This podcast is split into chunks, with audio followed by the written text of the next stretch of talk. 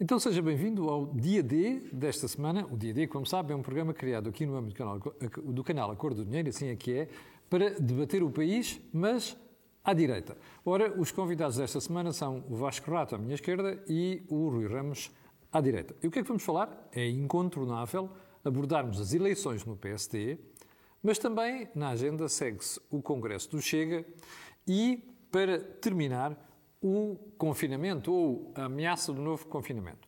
Nas notas finais, vamos a uma gracinha de Mário Centeno que afirma que é preciso e urgente começar a reduzir o crescimento da despesa permanente.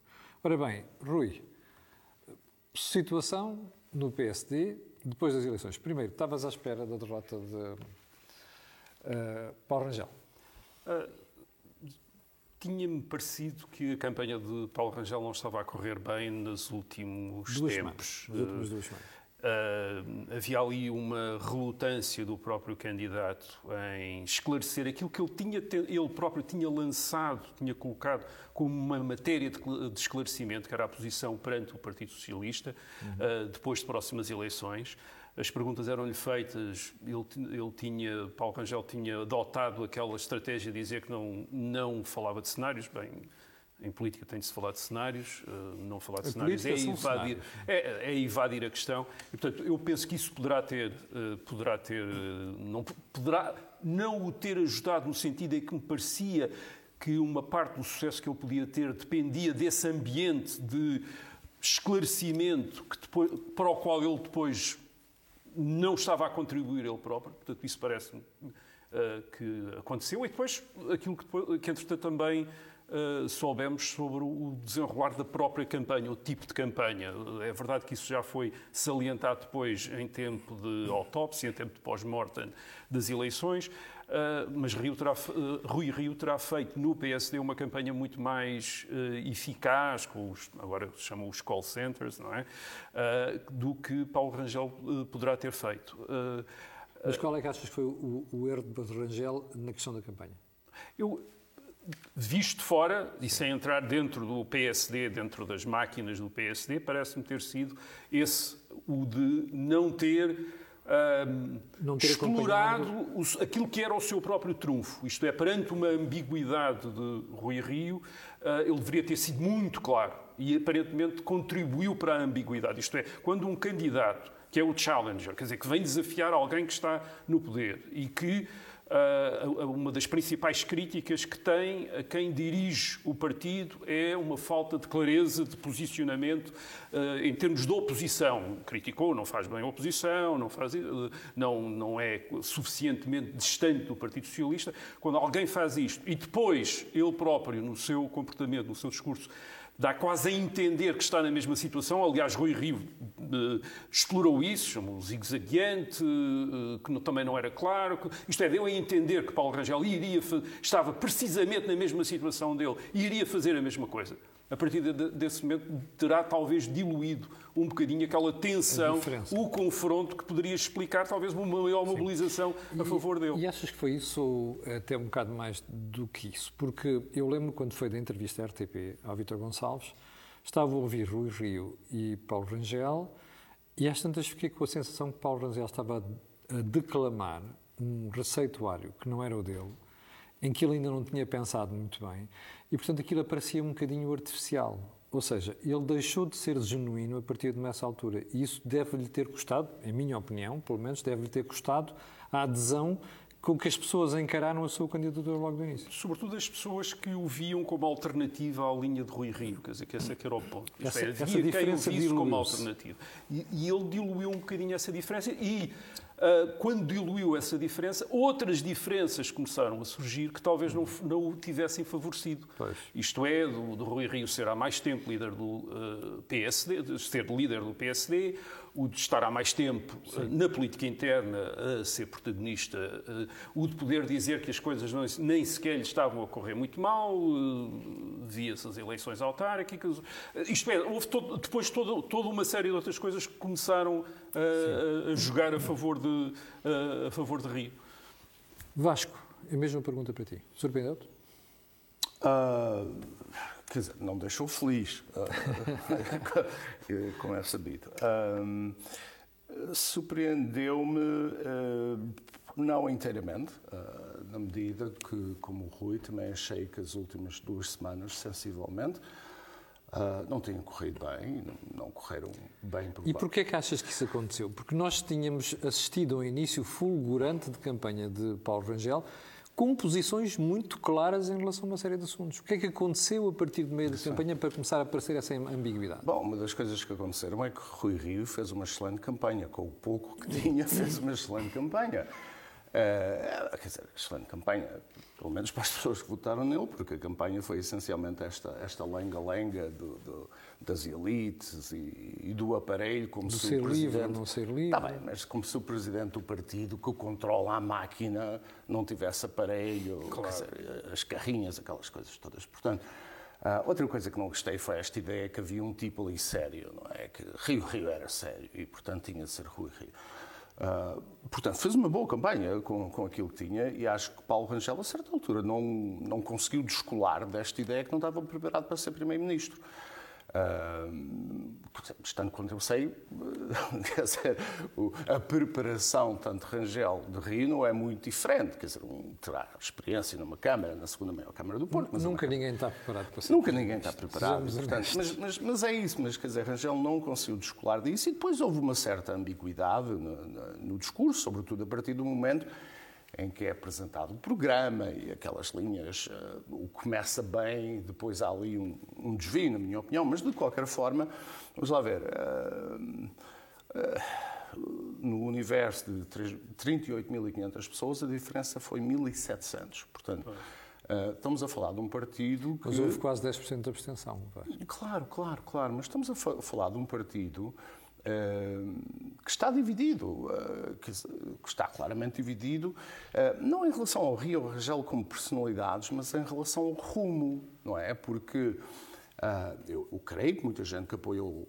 Paulo Rangel apoiou por, por achar que há, uma, uma, um posicionamento alternativo ao do Rui Rio, que é este posicionamento centrista, esta coisa da centro-esquerda, etc., que ele, aliás, repetiu ao longo de quatro anos. Uh, e derivado dessa, dessa, desse posicionamento, uma estratégia que é colocar o PSD uh, eh, ao centro e disputar eleitorado do PS, o que, na minha perspectiva, está errado, uh, porque abre imenso espaço ao Chega e à Iniciativa Liberal. e permite uma outra coisa, permite que António Costa também ele se coloque mais ao centro Uh, e, e, e, sobretudo, quando Rui Rio diz que, uh, caso perca as eleições, está disposto a viabilizar o governo de António Costa, isto depois retira-lhe muita legitimidade para agora, em campanha eleitoral, dizer que a governação dos últimos cinco anos foi tenebrosa. Portanto, como é que eu posso dizer, olhem para os últimos quatro, cinco anos, esta governação foi péssima, mas estou disposto a viabilizar isto no futuro. Quer dizer, não é possível. E acho que é este o, o, o posicionamento estratégico que está errado. Uh, de qualquer forma, o, os militantes do PSD votaram e, e, e, pronto, quer dizer, é inteiramente legítimo. Hum. Uh... E achas que o PSD uh, se vai fraturar? Ou aquele apelo que Paulo Rangel fez no discurso de derrota, de assunção de derrota, vai pegar? Fraturar eu não diria, eu diria que há eh, claramente duas linhas com ideias muito diferentes sobre aquilo que se deve fazer, tanto do ponto de vista tático como estratégico. Uh, acho que o PSD corre um risco muito sério se, porventura, o Partido Socialista ganhar e Rio Rio uh, viabilizar um governo do, do, PS. Isso aí, nessa altura, é que eu acho que, que pode ser muito complicado. Uh, mas Rio, neste momento, eu acho, acho que os militantes do PSD, uh, ah, que é o meu caso, claramente, prefiro, prefiro Rio como Primeiro-Ministro do Costa. E, portanto, claro. quanto, quanto a essa escolha, não há dúvidas. E, e, agora, também cabe ao líder do partido unificar, não são os derrotados que têm de uh, não é, tomar essa, essa iniciativa. Rui, hum, achas que hum, o eleitorado do PSD fica, uh, ou melhor, não é eleitorado, esta questão fica sanada num partido e a partir de agora quem perdeu vai achar ou vai apoiar Rui Rio no combate com o Partido Socialista? Olha, eu acho que o Rui Rio pode tirar as lições erradas desta uh, vitória. Uh, eu acho que ele teria convir-lhe a talvez pensar no facto de, sendo líder do PSD há quatro há três anos, já fazer, irá fazer quatro anos no princípio do ano eh, que vem, já ter sido sujeito a dois desafios. Uh, nos dois desafios, uh, ter sendo quebrado uh, o eleitorado do PSD, isto é, os militantes do PSD a meio. Portanto, ele não convenceu mais gente desde a última vez, nem desde a primeira. vimos desta vez até gente que, tinha estado a colaborar com ele, eh, como Moraes Sarmento, como Miguel Pagás, Miguel Pagás Maduro, a passar para o outro lado, Moraes Sarmento a, a, a não, a pelo menos não o apoiar. Um, há um problema de Rui Rio no PSD, há gente que não acredita nele. E essa gente não é pura e simplesmente uma facção do PSD que esteja a recusar, é, como disse, a gente variada. Portanto, ele tem que pensar que aquilo que ele está a propor ao PSD, o posicionamento que ele está a, tentar colocar o partido, coloca problemas ao, uh, ao PSD, uh, a muita gente no PSD. Uh, e provavelmente até colocará problemas a pessoas que votam nele, mas pensando que ele pode lá chegar ao poder e, portanto, estão a votar nele sem acreditar naquilo que ele está. Uh, isto é, acreditando mais nele do que naquilo que ele diz. Uh, e sim, para isto não ser uma espécie de vitória, uma, mais uma vitória de pirro, isto é, de vitória em vitória até a derrota final, eu acho que ele deveria pensar na necessidade de provavelmente sair daquela zona de conflito, não vou chamar conforto, porque parece que o conforto não é uma coisa que o estimule muito, ele estimula-se mais com o conflito, com o azedume, com picam. o ressentimento, com o picar, o estar picado, isto é, sair um pouco daí, estender mais a mão e já toda a gente no PSD geralmente gosta de falar de uh, Sá Carneiro, falemos também de Sá Carneiro para lembrar que quando ele faz a Aliança uh, Democrática em 79, uh, eh, é depois de uma ruptura no PSD, mas ele vai buscar também gente que tinha estado contra ele no PSD, aliás, pessoas que até tinham saído do PSD contra ele, como Carlos Macedo, por exemplo, Sim. tinha saído no fim de 75, como Carlos da Mota Pinto, que em 1980 vem, regressa, também tinha saído em 75, regressa, uh, e aliás até o mandatário da candidatura do general Soares Carneiro à presidência da, República. Isto são pessoas que o que Sá Carneiro foi buscar. Portanto, eu acho que convém... Uh... E achas que o Rui vai ser capaz de fazer, fazer isto, dar este salto? Eu, a, questão aqui, a questão aqui é exatamente uma questão de capacidade, não é uma questão de vontade. Imagino que Sá Carneiro também não tenha feito isto também com excessiva boa vontade, apesar de alguns por exemplo, Carlos Macedo depois torna-se um sacarista terrível, quer dizer, e, é. portanto, eh, às vezes converte-se as pessoas quando se lhes estende, eh, quando se lhes estende eh, a mão. Eu creio que ele tenta aproveitar também o, o que Paulo Rangel, apesar de tudo, conseguiu nesta campanha. Isto é, podemos criticar Rangel, mas ele inicialmente também conseguiu uma coisa, que foi, pelo menos, levar Rui Rio a dizer que não queria o Bloco Central e que não faria o Bloco Central. Isto é, pelo menos ele colocou-se nessa falaste do Bloco Central uh, é curioso, oh, Rui. Um, se nós formos ver, os 52,5% do eleitorado do PST que escolheu o Rui Rio, escolheu o Bloco Central. Isto não quer dizer que... Não sei se escolheu o Bloco Central. Não, neste não sentido, o Bloco Central de acordo de incidência parlamentar entre o Partido Socialista e o PS. Não é a mesma coisa que o Bloco Central. É nesse sentido que eu estou a falar. Uh, isto não pode querer dizer que uma boa parte da sociedade portuguesa quer é os dois partidos no poder, o PSD Não, o porque eu acho que há gente que, muita gente terá, enfim, não, não estamos na cabeça das pessoas, mas, mas suspeito que muita gente tenha escolhido Rui Rio por aquilo que as sondagens, algumas sondagens, aliás, publicadas Ser na última semana, era quem, era quem podia melhor derrotar António Costa. Eu acho que no. PSD... Como aliás naquela, enfim, numa, naquela parte da sociedade portuguesa que não se reconhece nesta governação dos últimos seis anos e no domínio do Partido Socialista durante 20 e tal anos, há a procura da efetividade também, isto é, de alguém que seja capaz de derrotar uh, uh, António Costa dizendo o que tem a dizer. Rui Rio tinha, tem, tem, tem aquele plano. Aquele plano é o plano de, por um lado, uh, colar-se um bocado ao, ao PS. Uh, uh, por outro lado, curiosamente, até aí, até mais ousado do que Paulo Rangel, dizendo que para ele não há linhas vermelhas, nenhumas linhas vermelhas, isto é, nem para um lado nem para o outro. E, portanto, há a ideia de que com o Rui Rio talvez seja possível soluções para o PSD chegar ao poder que não seriam com o Paulo Rangel.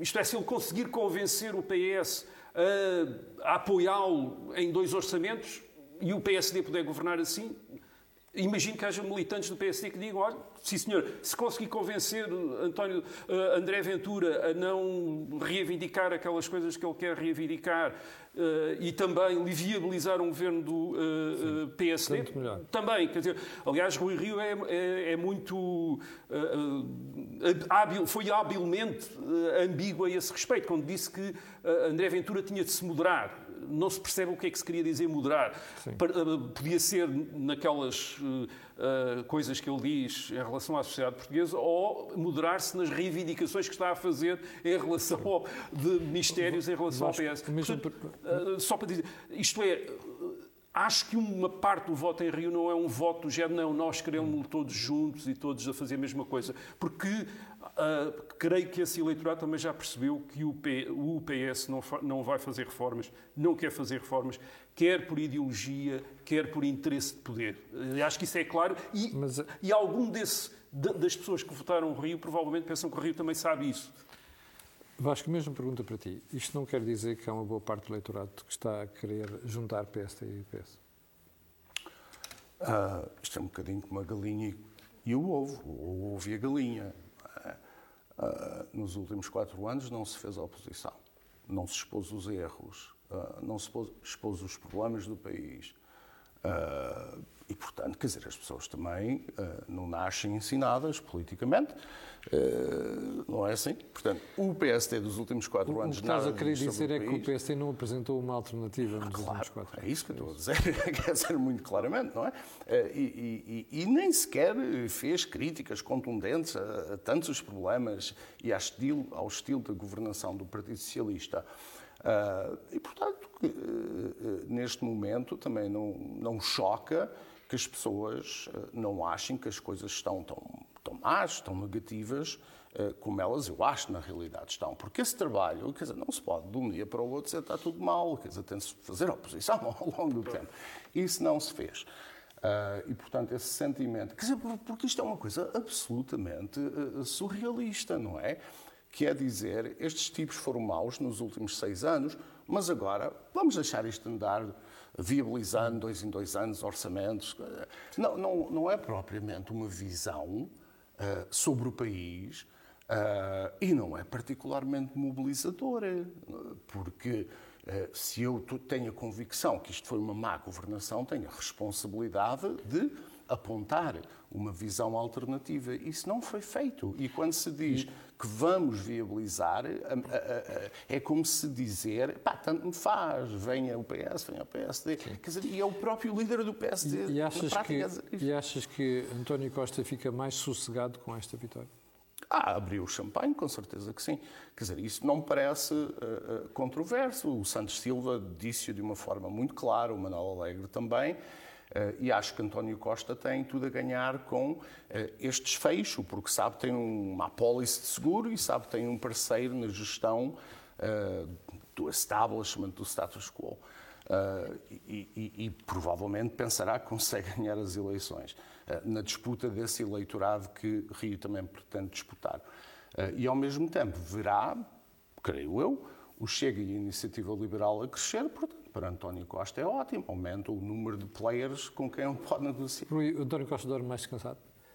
Não sei, não sei. Isto é, provavelmente, sim, provavelmente ele dormirá porque, sim. porque pensa que sim. Que, sim. Pode, isto é, que se ficar à frente Mas na prática? terá... Na prática eu não sei, quer dizer, porque resta saber se uh, Rui Rio tem razão no percurso que seguiu. Uh, eu acho que essa é a dúvida que também uh, ficou. Será que ele tem razão, não tem razão? Uh, será que ele vai ganhar fazendo aquilo que fez, eh, tendo feito aquilo que fez?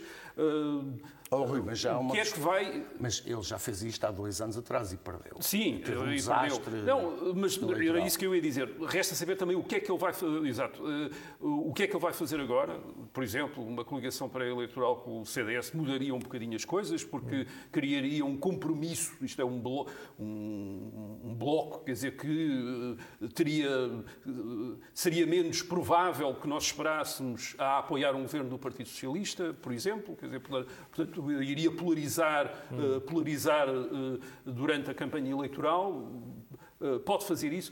Agora, atenção, a oposição aquilo que nós chamamos uma alternativa ao Partido Socialista, obviamente, constrói-se com uma crítica ao uh, governo uh, socialista, uh, constrói-se com propostas alternativas ao governo socialista, isto é, um enfoque na economia, baixar impostos, um enfoque numa concepção de serviços de saúde e educação que não é aquela visão estatista do, do PS. consegue-se com isso, mas consegue-se também com uma equipa credível, isto é, com uma com uma Sim. equipa para uh, que Isto... dê às pessoas, só para dizer que dê às pessoas que vai ser governado por, uh, por melhores, por, uma, por, gente melhor do que aquela que o Partido Socialista tem e, sobretudo, também por uma equipa mais aberta do que o Partido Socialista tem. O Partido Socialista de António Costa, neste momento no governo, é uma pequena facção de familiares, de amigos, antigos, é uma coisa muito fechada. Mas isto leva-nos agora Rui para Rio outra tem de dar a ideia que com ele vai ser Sim. uma coisa completamente diferente. Isto leva-nos para outro plano. A esse é, nível também. No fim de semana houve também o Congresso do Chega. E o Chega, com o reforço da posição de André Ventura, percebeu-se que olhou para esta eleição a esfregar as mãos, na esperança de vir capitalizar aquele eleitorado mais conservador do PSD que não se vai rever em Rui Rio. O que é que tu achas? Pois, não sei, quer dizer, eu, o, o, o, Congresso Chega deixou uma coisa clara. O, para o Chega, para André Ventura, o inimigo número, o inimigo número um é o PSD, é o CDS. Uhum. Uh, Vamos vencer o PSD, foi o grande desafio que ele lançou ao partido. Não é vamos vencer o PS, é vamos vencer o PSD. Uh, ah, a hostilização ao CDS, que nem convidou para o Congresso, uh, repetidamente fez questão de dizer que não, uh, que não existia. o Chega teve bons resultados nas presidenciais com André Ventura, teve também resultados bons também uh, nas autárquicas. Uh, neste Congresso demonstrou, até, os jornalistas chamaram a atenção para o facto de uma, da lista lá para, enfim, para o órgão principal, um quinto na, na, na, disputa entre as listas, havia uma lista que não estava completamente conotada com a, a André Ventura e terá tido um quinto dos lugares, ou um quinto dos votos e os jornalistas pensaram que isso poderia ser um, um, fim ou uma limitação do poder da André Ventura. Não, provavelmente tem de ser entendido ao contrário. Isto é como uma expansão do partido para além de André Ventura e, portanto, devia preocupar mais os rivais de André Ventura nos outros partidos do que propriamente achar que, bem, ele também tem ali mais gente que não se revela nele. Quer dizer que o partido está a crescer e é, outra, e é outras coisas. Agora, isso provavelmente tornou o Chega mais difícil de encaixar numa solução de alternativa ao Partido Socialista, porque o Chega, com estes bons resultados, o grande objetivo é ter bons resultados. E como é que o Chega está a pensar ter bons resultados? Obviamente não é uh, enfrentar-se, enfrentar com o Partido Socialista, é enfrentar com o PSD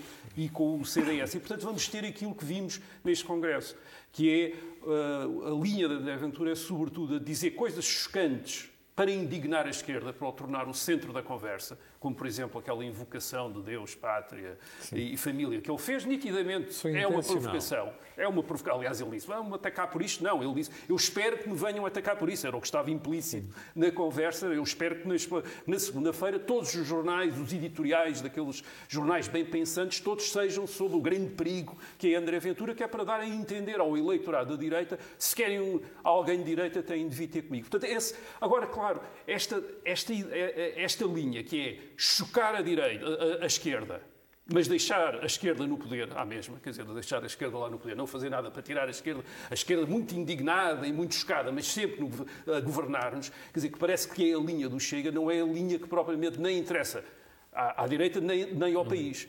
Vasco, hum, André Ventura está nas suas sete quintas? Eu, eu presumo que sim, eu, eu estaria. E estás a ver uma parte do eleitorado do PSD a transitar para o Chega? Uh, estou a ver um, uma parte do eleitorado do PSD a votar na Iniciativa Liberal e outra parte a votar no Chega. Estou, quer dizer, aliás, Uh, é preciso recuar no tempo e perceber que o Chega e a iniciativa crescem da forma como crescem por causa de Rui Rio. É? é? Rui Rio. Em 2019. Que é, exatamente, que é responsável por isso. E, e, e, esta mesma orientação de Rui Rio, que pretende agora seguir, outra vez, eu acho que abre espaço a esses dois partidos. E o problema com isso não é agora, é daqui a uma outra eleição, ou daqui a duas eleições porque quanto mais tempo uh, se dá a estes partidos para crescerem e se consolidarem, mais difícil é depois o regresso, ou torna-se praticamente impossível. Portanto, torna-se um, um, um, elemento estrutural do sistema partidário. Esse é o grande problema, eu acho que este é o grande erro e, e por isso é que discordei e discorda desta estratégia de, de Rui Rio. Uh, mas o, o, Chega também se está a transformar, que ser num clube de fãs do André Ventura, porque agora há uma coisa espetacular que foi esta. É, eu digo isto sem. Eu, eu, devo dizer uma coisa sobre o Chega. Uh, uh, é esperado por alguma comunicação social que não basta não ser do Chega, é preciso ser anti-Chega. Eu não sou anti-Chega. Eu compreendo as razões que levaram ao crescimento do Chega, eu compreendo que há muitos portugueses que não gostam do sistema e têm ali um, enfim, um mecanismo de representação, e é muito importante ir ao encontro desses portugueses, ah, sobretudo os partidos ah, PSD, CDS, devem ir ao encontro desses portugueses, se não vão, então o André Ventura vai. Há coisas que me perturbam no Chega, Uh, uma é a falta de definição de políticas públicas, mas o que verdadeiramente me uh, perturba no Chega. Falta de quadros. Não, isso é um problema do Chega. É esta coisa sobre os ciganos e os africanos, não é? Eu acho que Portugal é um país que, que tem uma longa tradição de convivência. De integração. De integração. E acho que os líderes políticos, todos eles têm a responsabilidade de encorajar que os seus apoiantes olhem para um país e tentem construir um país que não vê cor. E o André não faz isso. Portanto, isso distancia-me profundamente do Chega. Uh, agora, não deixa de ser interessante verificar que isto cada vez é um one-man show, não é? Porque agora, uh, com a alteração dos estatutos, o André Ventura escolhe todos. Pois. Todos é um, os é um, candidatos. É um risco para o próprio partido. Bom, você está com o dia D, já percorremos duas etapas do programa, ainda falta o alegado, um, prometido, desejado por algumas pessoas confinamento. Vasco, estamos à beira de ter mais uma histeria à volta do Covid?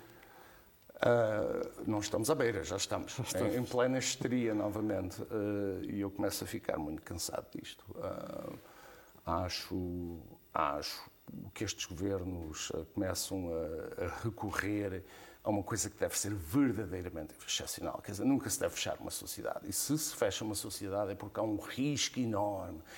Uh, tu achas que esse risco não existe? Eu acho. Eh, quer dizer, eu acho que a gente não pode continuar ano a ano a ano a fechar o país porque há uma nova variante e depois não há vacinas, não sei o quê, porque isto, isto aparentemente, eu não sou cientista e não. não, não enfim, é sim, a sensação consumimos que eu a informação que nos dá. Uh, sim, sendo certo que também acho que os cientistas dizem tantas coisas, enfim. Uh, mas mas eu, eu acho que não é viável nós estamos a abdicar das nossas vidas, que na prática é isso, quer dizer, eh, eh, a vida é feita de riscos, eh, é uma questão de saber se este risco é suficiente. Eu acho que já chega, sinceramente, não vejo a necessidade de fazer mais confinamentos.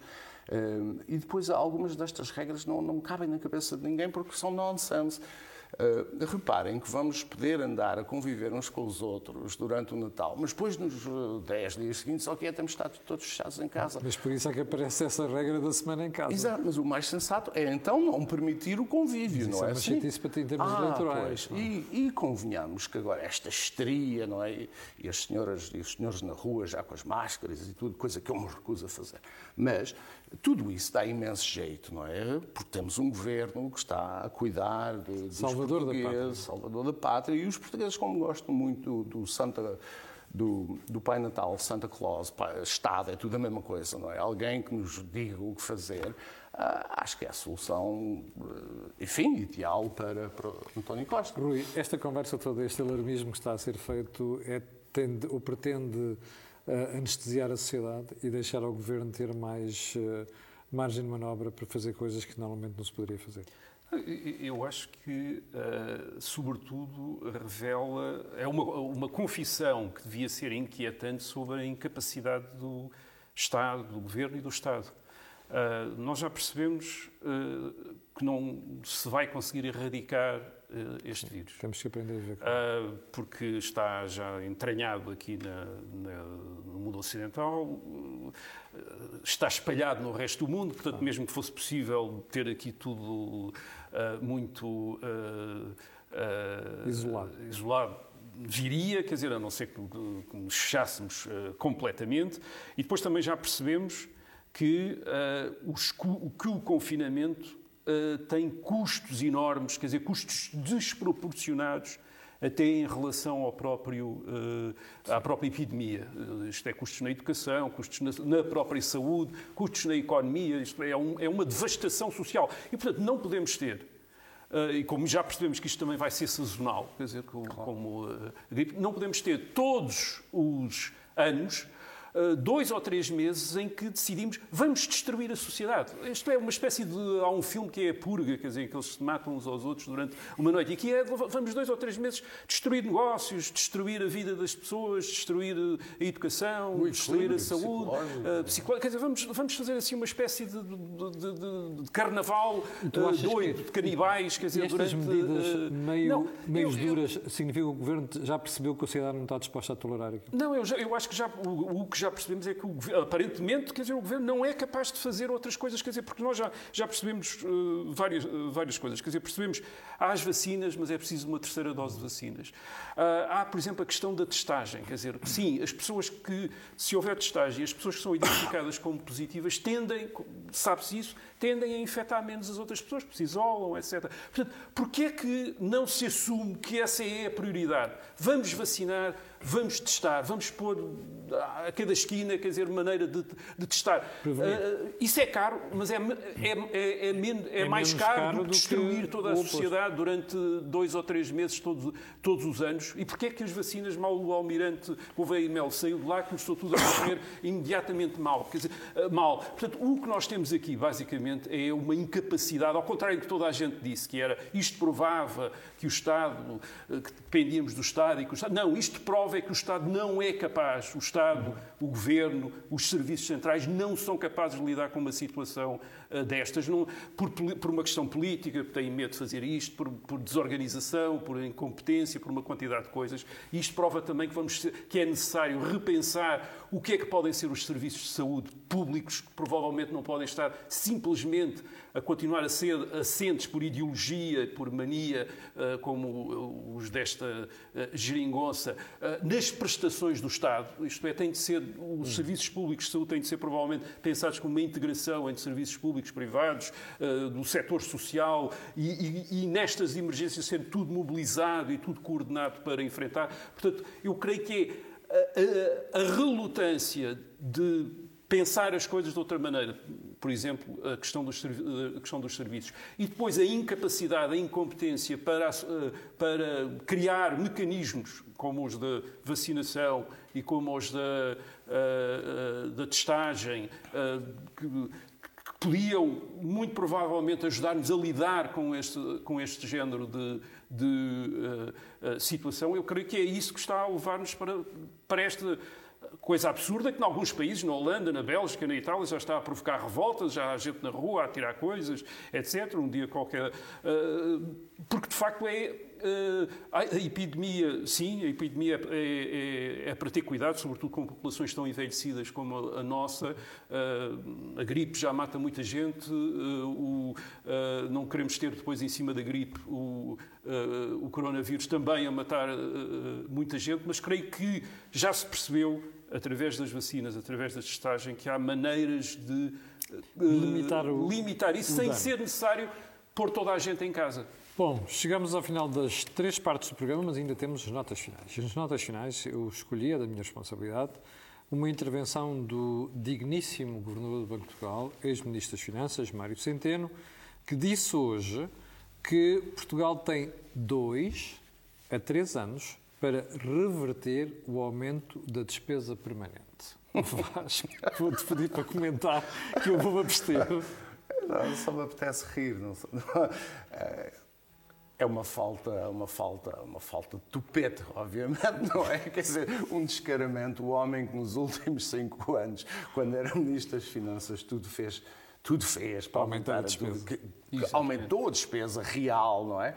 Uh, quer dizer, agora vem dizer, ah, afinal, uh, temos de fazer qualquer coisinha, sem pedir desculpa. Quer dizer, se ele dissesse, oh, afinal, equivoquei-me, isto, os últimos anos foram um engano uh, e agora vamos ter de resolver o problema que eu criei, se ele dissesse isso, tudo bem. Agora, assim, é, é olha, tupeta, é descaramento. Rui, Não, isto é o problema de quem já percebeu que as taxas de juros vão subir e temos um problema de dívida pública grave. Pois, mas são coisas que lhe foram ditas e que eu provavelmente sociedade. devia saber antes, isto é, toda a gente devia ter percebido há muito tempo que a situação de taxas de juros muito baixas, como aquelas que tivemos eh, desde 2013, 2014, não era eh, uma situação permanente. Sim.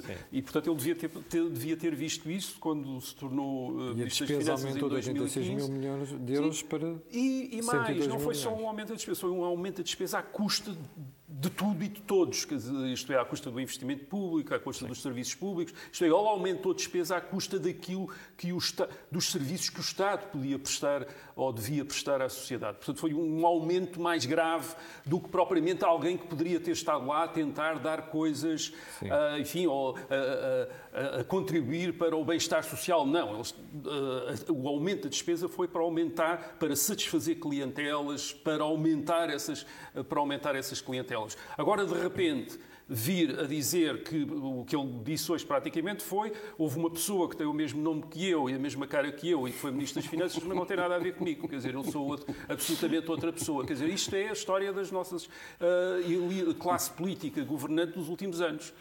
Bom, chegamos ao final do programa de hoje com esta gracinha de Mário Centeno. Quero recordar a vossas. Já quero agradecer a estes dois senhores e quero recordar a vossas, a vossas excelências que nós voltaremos na próxima segunda-feira. Não sei antes lembrar que este programa, o Dia D, é pensado para olhar o país à direita. Para ao final também fica aquele pedido sempre. Coloque um gosto, faça partido nas redes sociais, já sabe porquê. Aquilo que houve aqui não houve em mais sítio nenhum. Obrigado e até a próxima segunda-feira.